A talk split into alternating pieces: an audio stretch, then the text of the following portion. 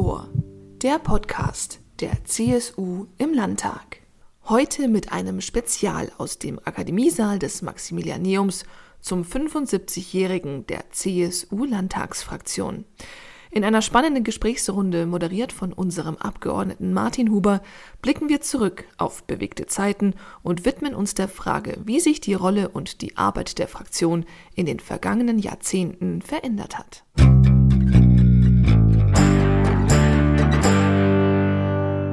Herzlich willkommen aus dem Bayerischen Landtag, dem schönsten Arbeitsplatz der Welt, wie viele es immer bezeichnen, zu einem Podcast-Spezial der Herzkammer aufs Ohr zum Anlass des 75-jährigen Jubiläums der CSU-Landtagsfraktion.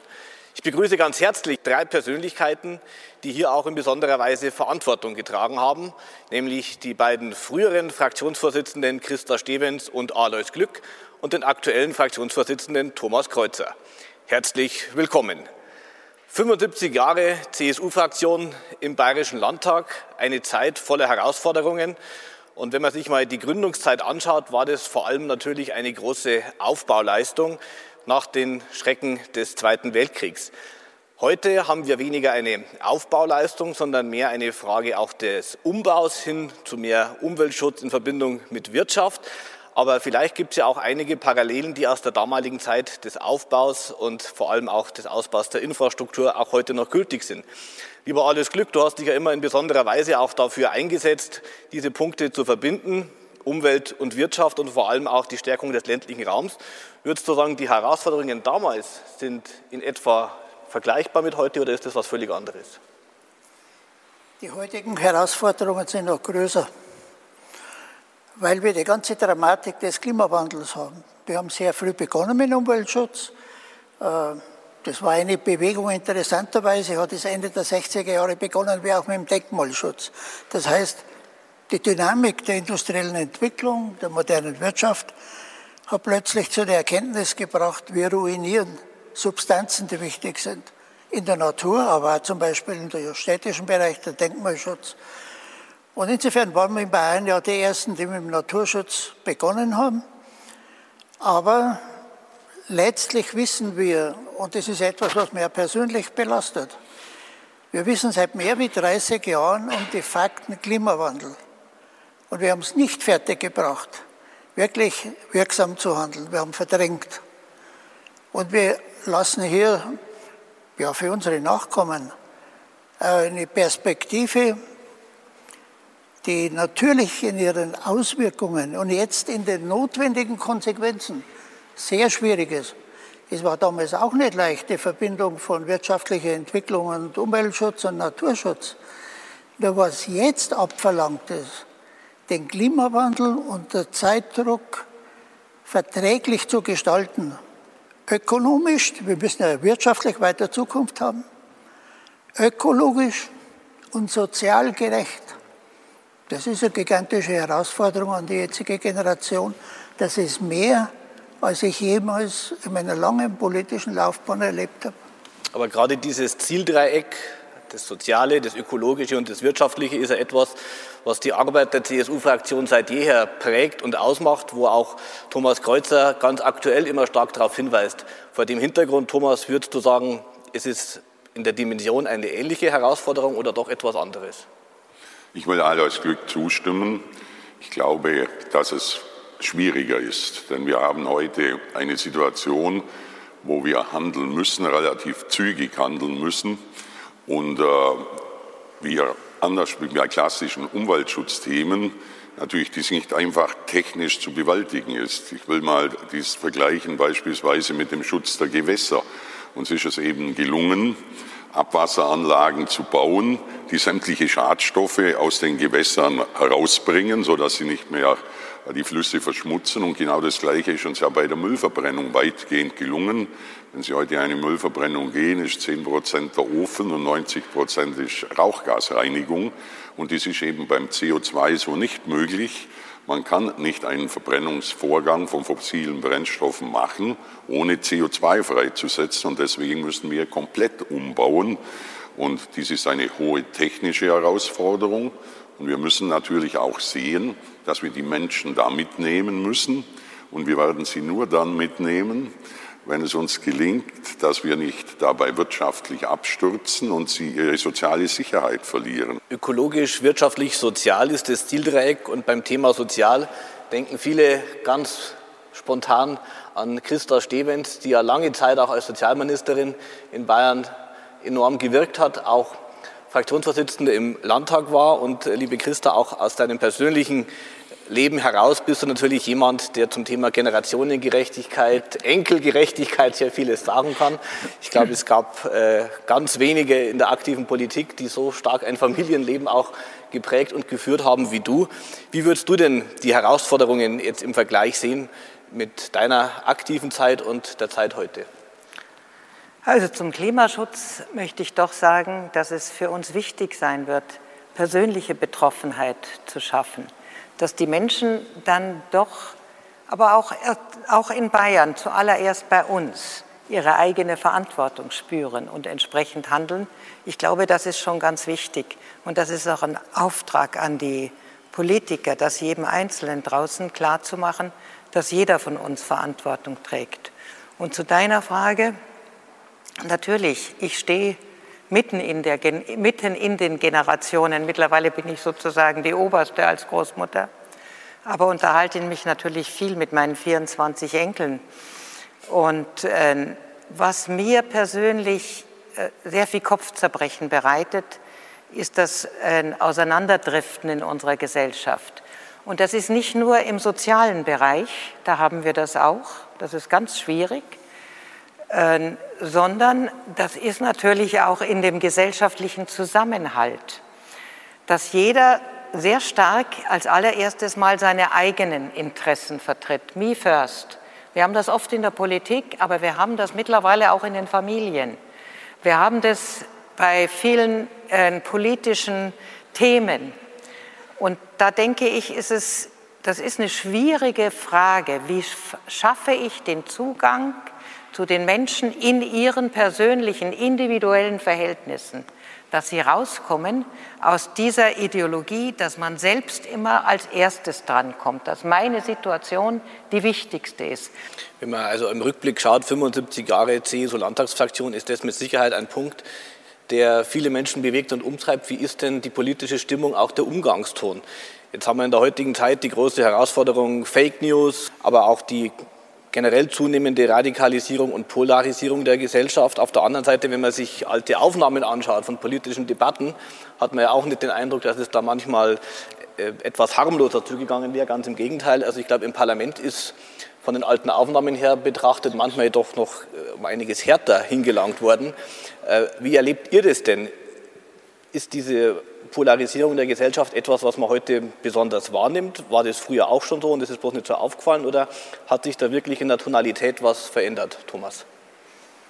Die politische Auseinandersetzung war früher in der Sache genauso hart, wobei man sehen muss, dass die Personen sich meist untereinander verstanden haben. Es ist ja nicht so, dass die persönlich verfeindet waren.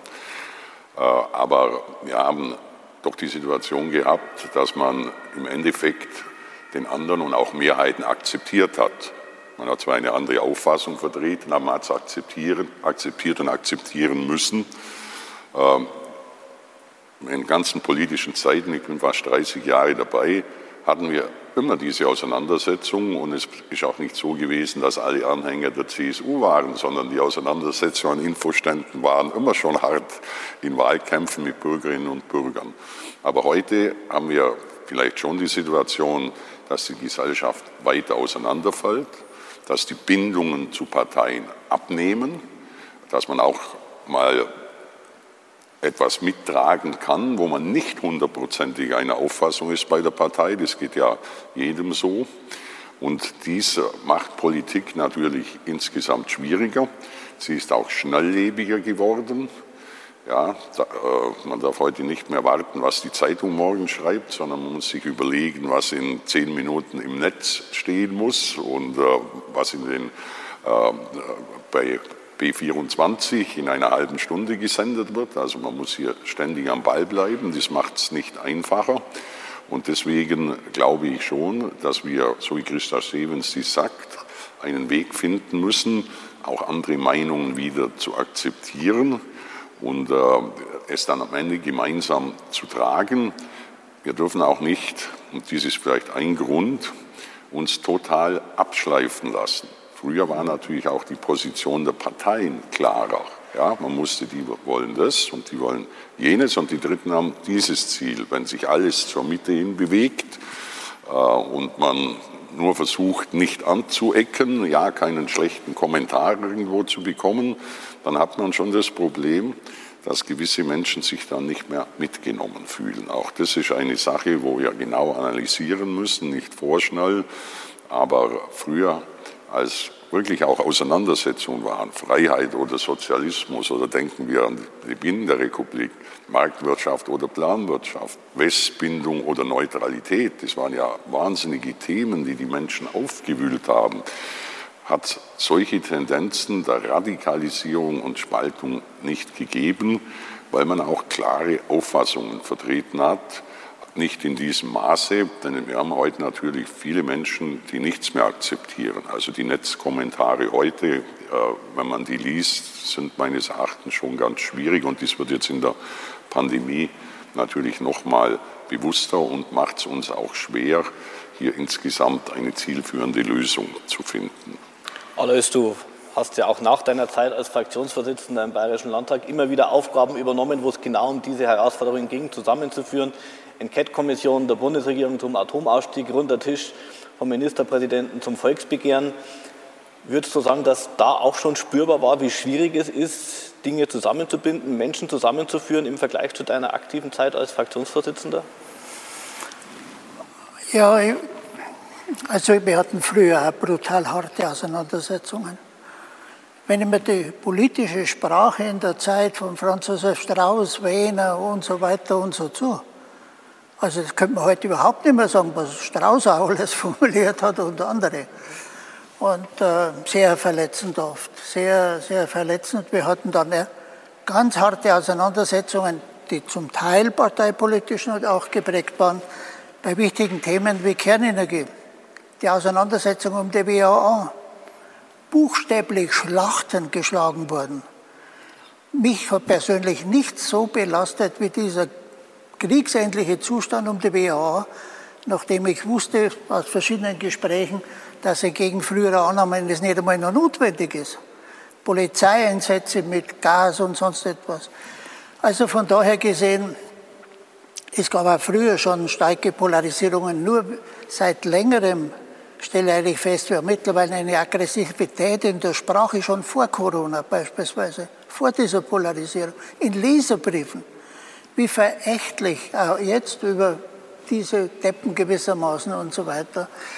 Und äh, ja, das macht es ein erhebliches Stück schwieriger. Dazu spielt da natürlich jetzt etwas rein, wo in meiner aktiven Zeit noch kein, als Fraktionsvorsitzender keine Rolle gespielt hat, die sozialen Medien. Wir haben ganz andere Prozesse der Meinungsbildung. An einem Beispiel, das habe ich gerade so langsam ein bisschen dann Früher war es so, also nicht gute alte Zeit von der Zustand der Kommunikation, wenn die Opposition um 11 Uhr Pressekonferenz gemacht hat. Dann gesagt, äh, bis 15 Uhr müssen wir mit unserer Meldung draußen sein, das ist Redaktionsschluss. Ja, heute, wenn du die erste halbe Stunde nicht dabei bist, bist du nicht mehr dabei. Das fördert natürlich nicht die Qualität. Es muss ständig unter einem extremen Zeitdruck gehandelt werden. Und jetzt haben wir natürlich und ich denke, dass das eine ganz, ganz große Rolle spielt auch in der Reizbarkeit der Menschen. Wir leben jetzt wirklich in der Zeitenwende. Die Pandemie lehrt uns, wir sind eine weltweite Schicksalsgemeinschaft. Eine total andere Dimension von Globalisierung. Bislang haben wir in der Welt unsere Ware verkauft und gut einkauft. Der Klimaschutz, weltweite Schicksalsgemeinschaft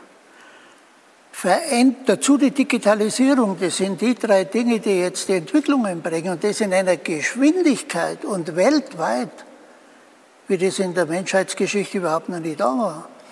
Und jetzt, wenn ich abends ins Fernsehen reinschaue, lauter dramatische Entwicklungen. Das macht natürlich auch reizbar, das drückt runter.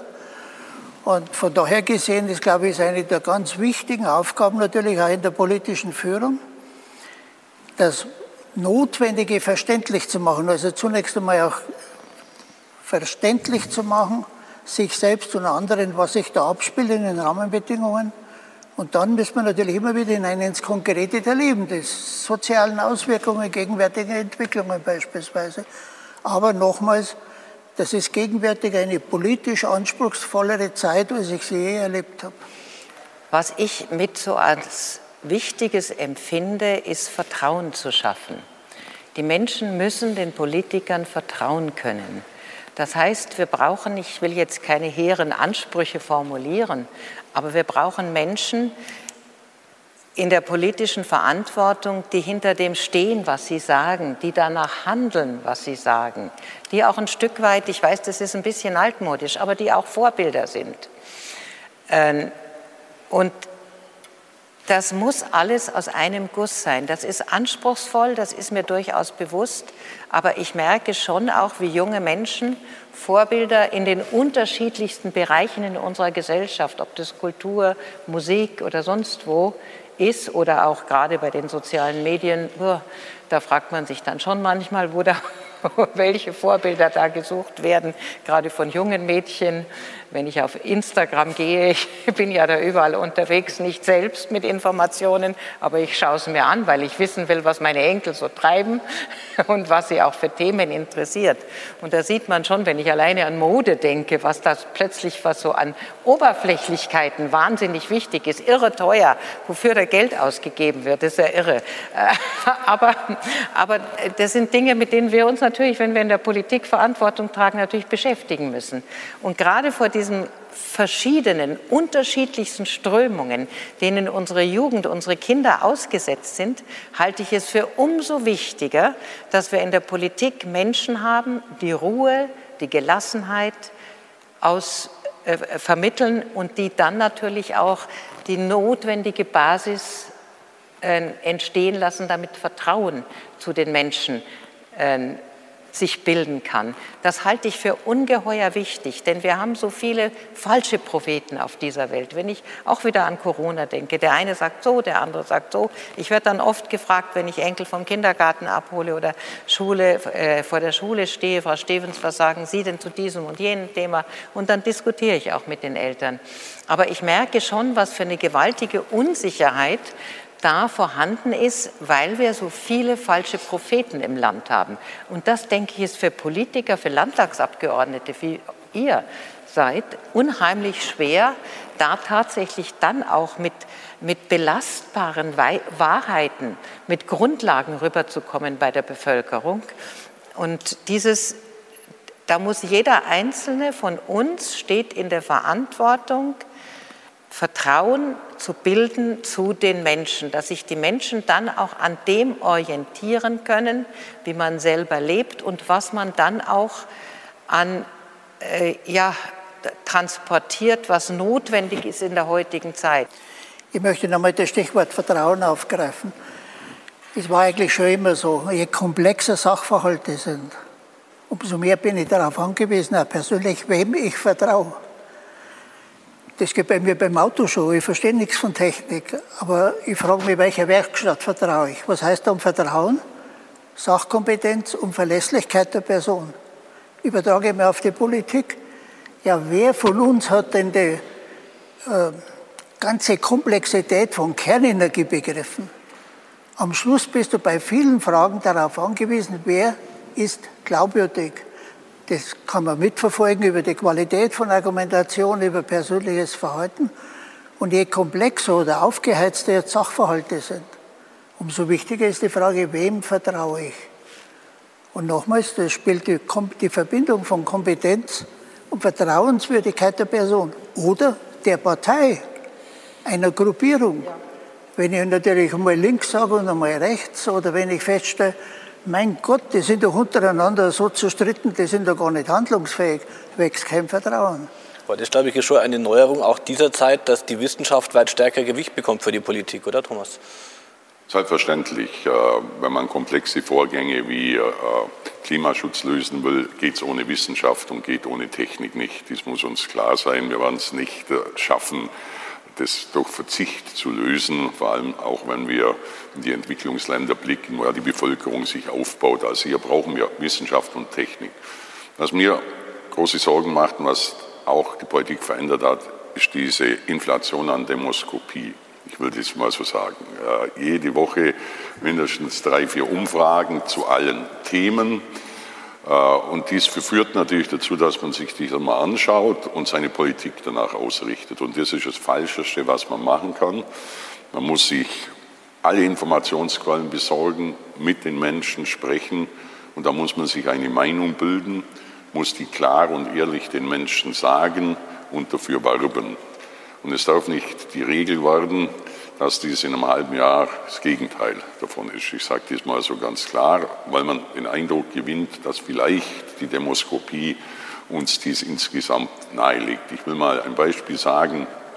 Ich habe nie verstanden, wie der Bundesgesundheitsminister, als der Impfstoff das erste Mal eingesetzt wurde, sofort erklärt hat, dass es nie eine Impfpflicht geben kann und dass er dies für ausgeschlossen hält und dass er dafür garantiert, in einer Pandemie wo wir alle überhaupt nicht gewusst haben, wie sich dies weiterentwickelt. Hätte ja noch schlimmer können, kommen können, als es heute schon ist. Davor muss man sich hüten. Also klare Politik und dann, was Alois Glück sagt, dies muss man dann auch umsetzen oder zumindest versuchen, es demokratisch umzusetzen, wenn man insgesamt die Mehrheiten hat, auch wenn es da dann mal Gegenwind gibt. Äh, nur dann kann Vertrauen insgesamt erwachsen und da muss man vielleicht wieder etwas auch mutiger werden. Und vielleicht noch eine kleine äh, Seitenbemerkung. Wir haben im dritten Jahr diese schwierige Lage mit Corona. Und wir hätten eigentlich so viel Gesprächsbedarf mit den Leuten gehabt, in kleiner Runde, in Versammlungen, äh, äh, an Infoständen. Und was haben wir wegen Corona genau nicht machen können? Äh, uns mit einer großen Anzahl von Menschen zu treffen. Das war also schon ausgesprochen unglücklich. Es war richtig, keine großen Veranstaltungen abzuhalten, natürlich, aber eigentlich hätte man genau diese Kommunikation gebraucht und konnten sie nicht in dem Maße, wie wir sie sonst äh, gehabt haben, abhalten. Ich habe noch nie so viel, wenig Veranstaltungen gehabt wie im letzten Winter. Und jetzt wird wieder alles abgesagt. Wenn ich in meine Terminmappe reinschaue jeden Tag, dann habe ich vielleicht eine Einladung zu einer virtuellen Sitzung und neun Absagen. Es kommt jetzt den ganzen Winter bis Januar, Februar wieder so und das ist natürlich extrem unglücklich. Kommunikationsbedarf hoch in einer schwierigsten Lage, Kommunikationsmöglichkeiten stark heruntergesetzt. Aber dies ist nicht von der Politik verschuldet, sondern es ist eben eine Folge der Pandemie der wir auch nicht auskommen. Das führt mich zu einem zweiten großen Komplex. Thomas, wir bezeichnen uns ja immer als Herzkammer, als CSU-Landtagsfraktion, auch mit Fug und Recht, wie ich finde. Und jeder Fraktionsvorsitzende setzt sich natürlich auch seine eigenen Themen und möchte die anpacken. Wie du 2013 Fraktionsvorsitzender geworden bist, hast du ja versucht, mit einer Agenda moderner Staat, moderne Verwaltung auch die Entscheidungswege zu beschleunigen, die Verwaltung auch effizienter zu machen. Wenn man deine Amtszeit anschaut, bist du eigentlich durchgehend als Krisenmanager gefordert. Ging los damals mit der Herausforderung Flucht und Migration, jetzt äh, äh, Pandemie und äh, Corona. Haderst du manchmal ein bisschen damit, dass du die Themen sozusagen von den Umständen vorgesetzt bekommst und als Krisenmanager äh, wirken musst und nicht so sehr die eigenen Themen setzen kannst? Oder sagst du eher, diese Krisen sind auch große Herausforderungen und da zeigt sich eben, was wir als CSU auch leisten können und leisten müssen? Man hat da keine Wahl. Ich will nur sagen, einfach war es noch nie. Ich bin 94 unter alles Glück in den Landtag gekommen. Da hatten wir eine enorme wirtschaftliche Entwicklung zu leisten. Bayern ist damals nicht so gut gegangen wie heute. Äh, Hightech-Offensive 1, Hightech-Offensive 2, das alles hat nur die, die Voraussetzung geschaffen und war auch im Landtag total umstritten. Es ist ja nicht so, dass das, äh, was heute jeder für richtig hält, damals einvernehmlich gemacht worden ist. Und, äh, ja, und Christa Stevens hat natürlich eine ganz schwere Zeit erwischt damals ähm, aufgrund äh, einer innerparteilichen Schwierigkeit äh, in der Fraktion, die wir gehabt haben. Aber natürlich ist es so, man würde sich mehr grundsätzlichen Wandel wünschen. Und wir haben schon die Schwierigkeit, dass rein objektiv durch den Aufbau unseres Staates, Land, Bund, Europa, man viel mehr zusammenarbeiten muss, weil man auf einer Ebene grundlegende Dinge nicht mehr ändern kann. Das muss man ganz klar sehen. Und der Vorteil der CSU ist, dass wir auf allen diesen Ebenen vertreten sind. Und ich halte natürlich die Verkomplizierung des Staatswesens und diese massive Bürokratie, da muss man mal schauen, wie sich die Bezahl der öffentlich Bediensteten entwickelt haben, für schwierig und sie korrespondiert mit einer Unzufriedenheit der Menschen, die etwas bewegen wollen. Es ist ja nicht so, dass äh, das äh, insgesamt die Menschen glücklich macht, sondern wenn ich heute mit einem Handwerker, Unternehmer rede, dann fühlt sich der eher gehindert, äh, insgesamt dies zu machen. Was die Krisen anbelangt, das hat man nicht in der Hand. Niemand wünscht sie sich. Und man muss sie einfach bewältigen. Ich würde dies nicht als Chance sehen, politisch zu bestehen, sondern man muss da in der Sache zusammenrücken. Da geht es dann einfach darum, dass man die Pandemie in den Griff kriegt. Und sobald dies parteipolitisch gesehen wird, ist es schon auf dem falschen Gleis aus meiner Sicht, sondern da muss wirklich jeder dazu beitragen, dass wir dies insgesamt schaffen. Ähm, und das haben wir am Anfang gut gemacht. Jetzt laufen die Dinge schon parteipolitisch schwieriger. Ich will das mal ganz klar sagen. Ende der pandemischen Lage, Freedom Day fordern die einen und die anderen die Verschärfung. Wenn wir dies wirklich lösen wollen, dann können wir jetzt uns noch mal austauschen. Dann werden wir feststellen, dass jeder auch Fehleinschätzungen gehabt hat und nicht alles richtig gemacht worden ist. Und da kann man auch mal drüber reden. Aber wenn wir es lösen wollen, beispielsweise auch im Hinblick auf den nächsten Winter, da muss man jetzt zusammenrücken und es gemeinsam anpacken, quer durch die Parteien durch, weil sonst wird es uns nicht gelingen. Wenn wir so aus dem Winter rausgehen, dann haben wir in Bayern immer noch vier bis viereinhalb Millionen Ungeimpfte im März, April. Und wenn uns dies nicht gelingt, dies bis nächsten Oktober oder November in den Griff zu kriegen, und ich glaube, da muss man über eine Impfpflicht sprechen, dann werden wir im nächsten November in der gleichen Situation sein wie heuer. Also es ist wirklich eine ganz entscheidende Phase jetzt, dass wir im Moment ohne große Zahlen von Toten durch diesen Winter kommen. Aber wir brauchen auch eine Antwort darauf, wie verhindern wir, dass wir im nächsten November in die gleiche Situation kommen wie jetzt. Und das ist äh, eine Sache, die mir natürlich große Sorgen macht. Ich habe Gerade mir jetzt, noch nie so viel Sorgen in der Politik gemacht in den letzten 30 Jahren wie diese letzten zwei Jahre. Gerade jetzt kommt es auch darauf an, dass Fraktion und Staatsregierung gut zusammenarbeiten. Es gibt ja immer auch das Schlagwort, die legendäre Aktionseinheit Staatsregierung und Fraktion. Alles in deiner Zeit war das ja eher etwas herausfordernder. Du hast ja auch immer wieder auch durchaus andere Akzente gesetzt. Ist natürlich auch nicht vergleichbar mit der aktuellen Krisensituation. Wie würdest du denn im Gesamtblick die Änderungen auch beschreiben, die sich vielleicht ergeben haben in der Zusammenarbeit Staatsregierung und Landtagsfraktion? Grundsätzlich, glaube ich, gibt es zwei ganz unterschiedliche Situationen. Ich hatte das Glück, dass wir in der Zeit allein die Mehrheit hatten. Jetzt, wenn du in einer Koalitionsregierung bist, ist die Geschichte ja sofort anders. Das heißt, du musst die Koalitionspartner überzeugen, Gespräche mit denen etc. In der Tat war es damit, hatte die Fraktion ein ganz besonderes Gewicht, weil die Mitglieder der Staatsregierung waren Fraktionsmitglieder, die sind in der Fraktion gefordert worden mit entsprechenden, ja, wie man dies oder jenes gestaltet. Und es gab natürlich auch schwierigere Phasen, wo zum Teil die Fraktion schwer verstanden hat. Nehmen wir mal die zukunftsoffensiven Bayern zur Finanzierung, dann boah, die wertvollen Energieaktien verkauft, weil wir sonst kein Geld gehabt hätten und ähnliche Dinge. Der Edmund hat phasenweise, ein Edmund Stoiber, wieder dann ein Reformtempo Tempo vorgelegt, wo man sagen hat müssen, nee, so kann es nicht gehen. Ne? Nur er war auch auf die Fraktion angewiesen. Und wir hatten eine sehr offene Kommunikation über, über lange Wegstrecke hinweg. Es ist nicht immer so gewesen, hat er zum Beispiel in Fraktionssitzungen sehr genau hingehört, was die Leute von quasi draußen her mitbringen. Beispiel, wir haben immer vor der Fraktionssitzung telefoniert, wie schaut es aus? Manchmal gesagt, muss ich halt vorbeikommen. Na, sage ich nichts so Besonderes. Dann kommt er doch. Also, warum bist du jetzt da? Ja, ich muss hören, was die Leute sagen. Was sagt der aus Bayerischen Wald? Was sagen die aus Unterfranken? Was sagen die im sozialen Bereich? Erstens gibt es die höchste Qualität von Politik. Einerseits von der Führung her die größeren Zusammenhänge sehen und sagen, damit Bayern sich weiterentwickelt, müssen wir bestimmte Weichen stellen.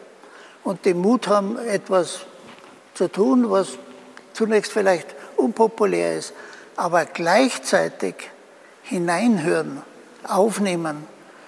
Und wenn es dort zwischen der Regierungsfraktion und der Regierung ein, offene, ja, ein offenes Verhältnis gibt, also die Bereitschaft zuzuhören von Seiten der Regierung, dann glaube ich, ist, ist die wichtigste Voraussetzung für gute Politik. Aber wir haben ja heftige Diskussionen gehabt, natürlich, insbesondere wenn es bestimmte Bereiche betroffen hat.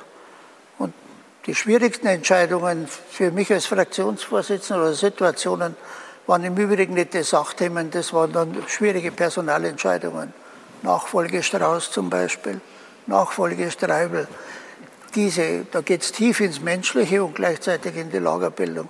Das waren eigentlich die schwierigsten Situationen. Ähm, wir hatten ja eine Zeit, da war Theo Weigel Parteivorsitzender, Edmund Stoiber Ministerpräsident und der Alois Glück Fraktionsvorsitzender. Und das sind drei völlig unterschiedliche Persönlichkeiten, alle mit vielen Kompetenzen und hoher Intelligenz. Aber die mussten sich ja auch immer abstimmen. Ich kann mich noch gut an die Einführung des Euros erinnern. Unsere Tagungen in Kreuth und in Kloster Banz, die waren in der Zeit spannungsgeladen. Wir haben die Abgeordneten intern haben wahnsinnig viel diskutiert schon. Und das war so wichtig, dass wir sozusagen dieses Dreigestirn hatten, die sich noch intern abstimmen mussten. Das heißt, es hat nie eine Meinung alleine gezählt, die dann durchgeschlagen hat auf, auf die Abgeordneten. Wir hatten auch in der Fraktion durchaus auch so Lagerbildung, kann man schon sagen, Gräben manchmal, weil es durchaus ja gewaltige, Diskus äh, gewaltige Sachfragen zu entscheiden gab. Aber das war zum Teil wirklich auch die beste Zeit der Christlich-Sozialen Union und unserer Fraktion, weil wir immer alle gemeinsam mit unseren, mit dem Parteivorsitzenden, mit dem Ministerpräsidenten, mit dem Fraktionsvorsitzenden um die beste Lösung oft wirklich gerungen haben, nächtelang diskutiert haben. Für das Gesamte ist unglaublich wichtig, wie ist die Beziehung Ministerpräsident und Fraktionsvorsitzende. Klar, die Nummer eins ist der Ministerpräsident, über den wird die Regierung wahrgenommen, die Politik. Aber der, der, Ministerpräsident ist immer gut beraten, wenn er hört auf die Erfahrung der, der Leute aus der Fraktion. Die, die in der Fraktion ist jetzt ein bisschen eine blöde Formulierung, aber da, da ist wiederum wichtig, dass man sagt, ja, für die Entwicklung Bayerns ist dies oder jenes notwendig, diese Führungsaufgabe. Aber erstens einmal selbst aufzunehmen, mit was werden meine Fraktionsmitglieder konfrontiert. Nur so kann ich sie verstehen. Und gleichzeitig ja, damit zu erfahren, was bewegt die Leute. Gerade so Meilensteine, wie wir sie in Bayern auch immer wieder erleben können, dieser Wandel vom Empfängerstaat beim äh, Bundesfinanzausgleich, beim Länderfinanzausgleich bis hin jetzt zum Geberland, dieser Strukturwandel, den wir auch gemeistert haben, das wäre ja auch ohne die politischen Rahmenbedingungen gar nicht denkbar gewesen. Das ist mir jetzt hier fast noch ein bisschen zu kurz gekommen, auch seitens der Fraktionsvorsitzenden, weil das ja eigentlich immer das große Merkmal ist, das die CSU-Fraktion im Landtag auch mit begleitet hat, Bayern zum Hightech-Standort zu machen.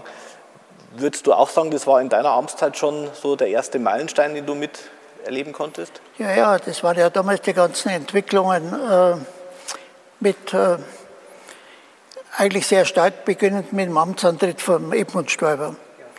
Man muss sich vor Augen halten, damals hatten wir eine Stimmung in der Bevölkerung aus verschiedenen Gründen.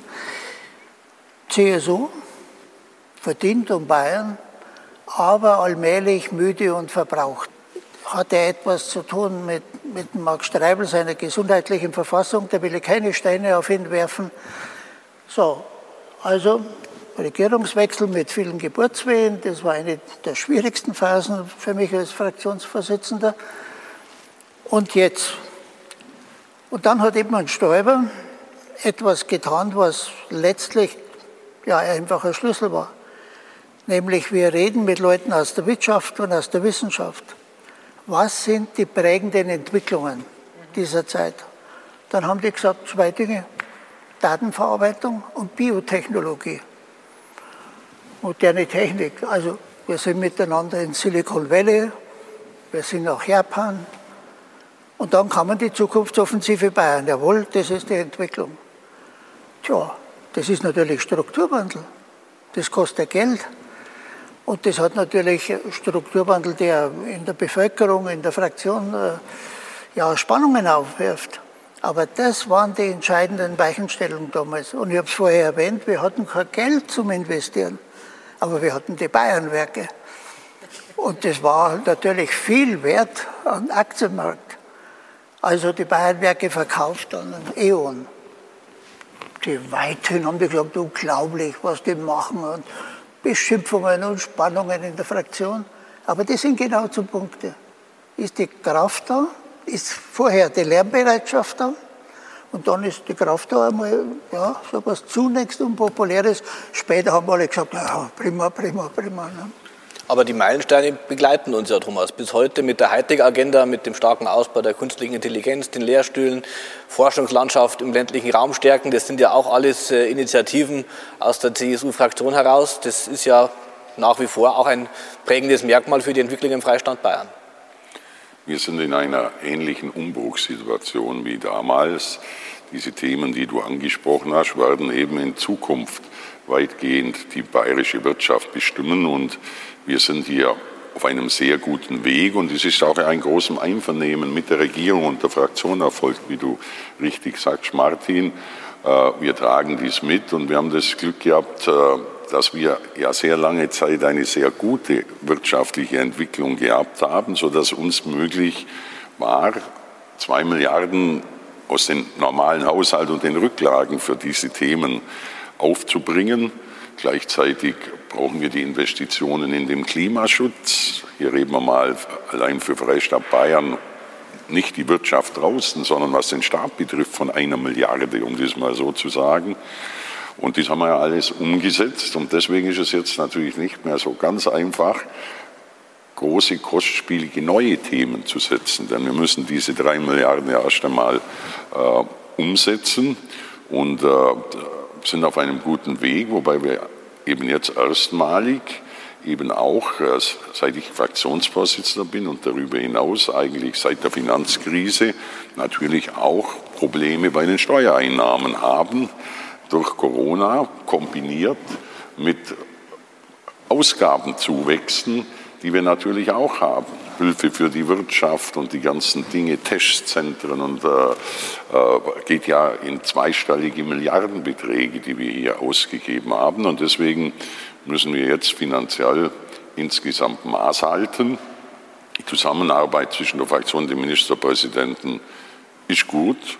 Er ist auch in fast jeder Fraktionssitzung, wenn nicht Ministerpräsidentenkonferenzen oder etwas gleichzeitig sind. Er ist von Anfang bis Ende in diesen Diskussionen da, hört sich äh, die Dinge an, sagt auch äh, klar seine Meinung. Ich sage auch, er ist auch beeinflussbar, auch wenn er einmal eine Meinung hat und man kommt mit guten Argumenten, ist es durchaus möglich, das abzuwandeln äh, oder äh, einen anderen Weg zu gehen, auch zeitlich, was die Dinge natürlich ungleich schwieriger macht. Und darauf hat Alois Glück hingewiesen, ist die Ausgangslage Koalition. Dies muss man eben ganz klar sehen, denn es hilft nichts, ähm, sich mit großen Schwierigkeiten innerfraktionell äh, eine Meinung zu bilden, wenn es dann überhaupt nicht umsetzbar ist, sondern äh, im nächsten Koalitionsausschuss scheitert. Und trotzdem sage ich auch, wir müssen auch in einer Koalition uns schon immer klar sein, was wir selbst für richtig halten würden ohne dass es zum Streit mit dem Koalitionspartner führt. Aber eine Koalition darf nicht dazu führen, dass man schwierige Themen nicht mehr intern erörtert, weil man sagt, ich habe mit denen sowieso nicht zu machen. Und dies wird auch eine ganz große Schwierigkeit in dieser Ampelkoalition in Berlin werden. Thomas Kreuzer hat jetzt auch vieles angesprochen aus dem zwischenmenschlichen Bereich.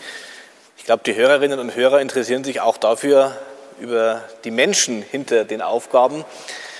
Thomas, wie schaffst du das denn auch ein bisschen die Balance zu finden? Ich weiß, du bist begeisterter Golfspieler. Was sind denn so auch deine Hobbys oder auch deine Möglichkeiten, um abzuschalten, auch einmal den Kopf freizukriegen? Also ich bin sehr der Auffassung, dass dies sein muss.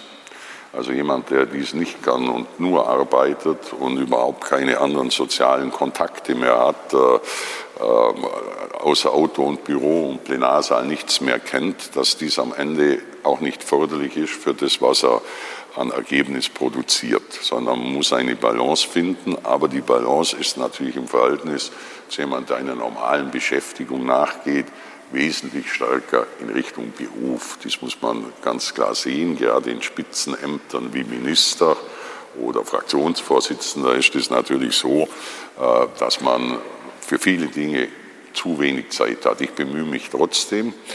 Äh, ich bin aber auch andere Hobbys äh, und habe dies zugunsten des Golfspielens zurückgestellt. Und zwar deswegen, ich bin auch Jäger beispielsweise, aber es ist kein guter Ausgleich für Politik, wenn du aus dem Auto aussteigst und dann vier Stunden aus dem Hochsitz sitzt äh, und dann wieder ins Auto einsteigst. Und da ist Lernst du in der Übung dann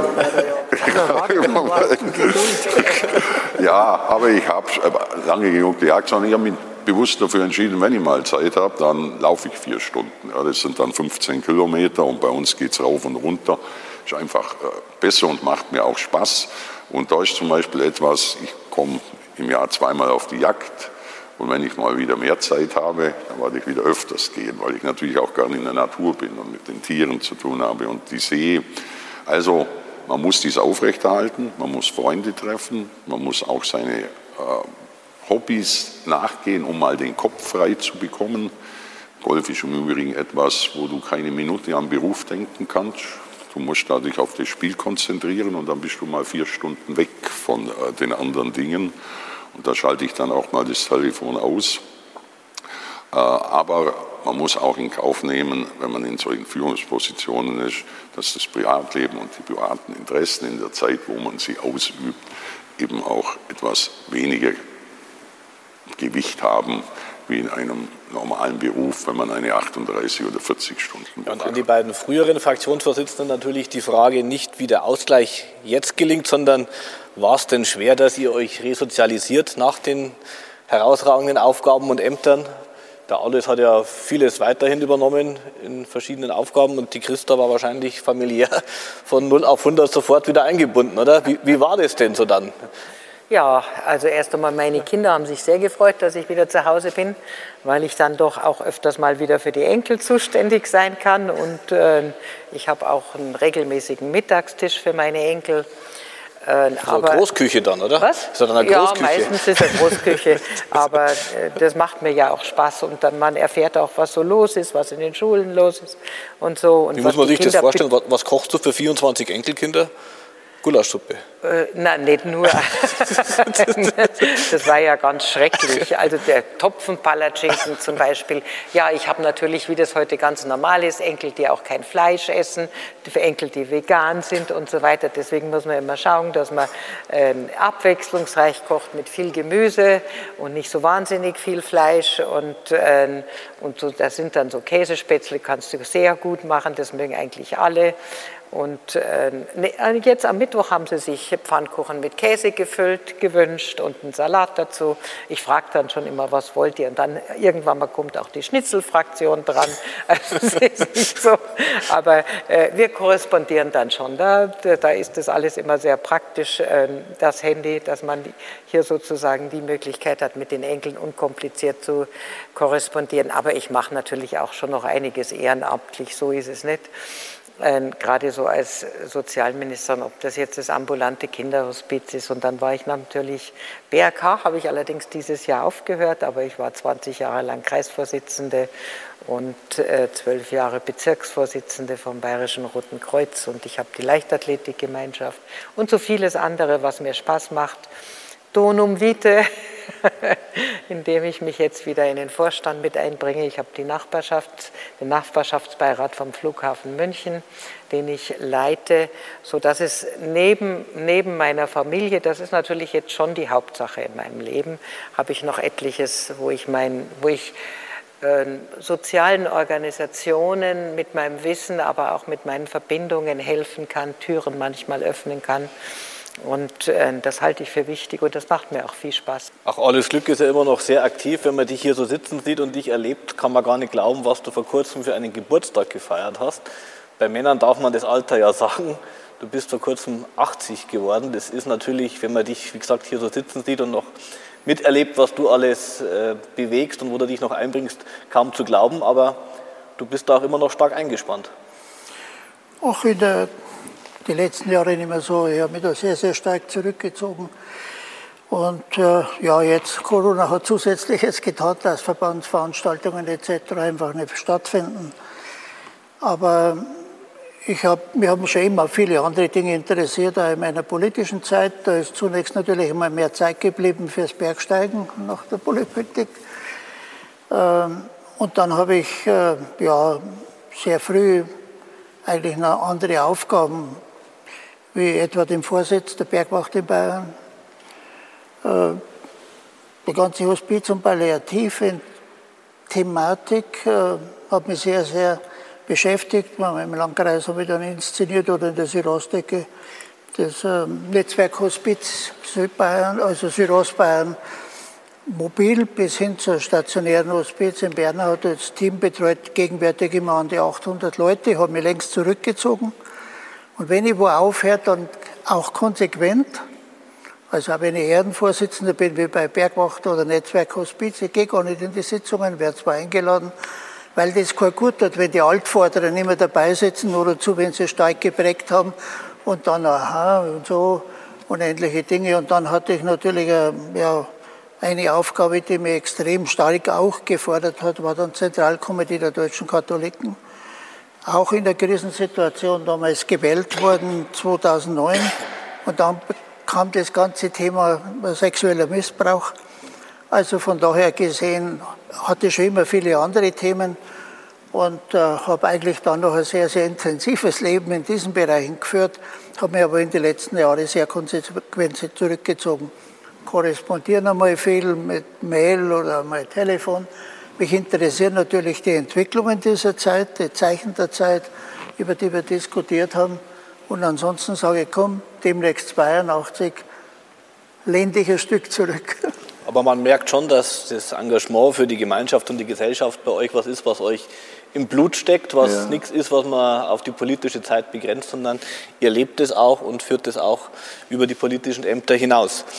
Ja, keine Talkshow natürlich ohne ein Fragespiel. Und da testen wir jetzt mal, inwieweit ihr drei mit Zitaten was anfangen könnt, die auch immer ein bisschen mit der Geschichte der Fraktion verbunden sind. Das erste Zitat. Die Geschichte der Fraktion ist die Summe des Engagements ihrer Mitglieder. Wer hat das gesagt? Gerold Handler, Barbara Stamm oder Alles Glück? Alles Glück. Ja. Ich würde auch sagen. Ja, es hat alles Glück gesagt. Genau. Und zwar ist es veröffentlicht in der Publikation 50 Jahre CSU-Fraktion in Verantwortung für Bayern. Deswegen hat der Alois auch so zurückhaltend geantwortet, weil er ja nicht den Wettbewerbsvorteil ausspielen wollte. Ich habe ja viel mehr Redezeit als der Horst, da kann ich mich ja wirklich über alle Highlights der 70 Jahre CSU-Fraktion einmal auslassen. Da ist man halt in zehn Minuten durch. Kein Zitat von einem Politiker, sondern von einem Künstler. Die Frage ist nur von wem.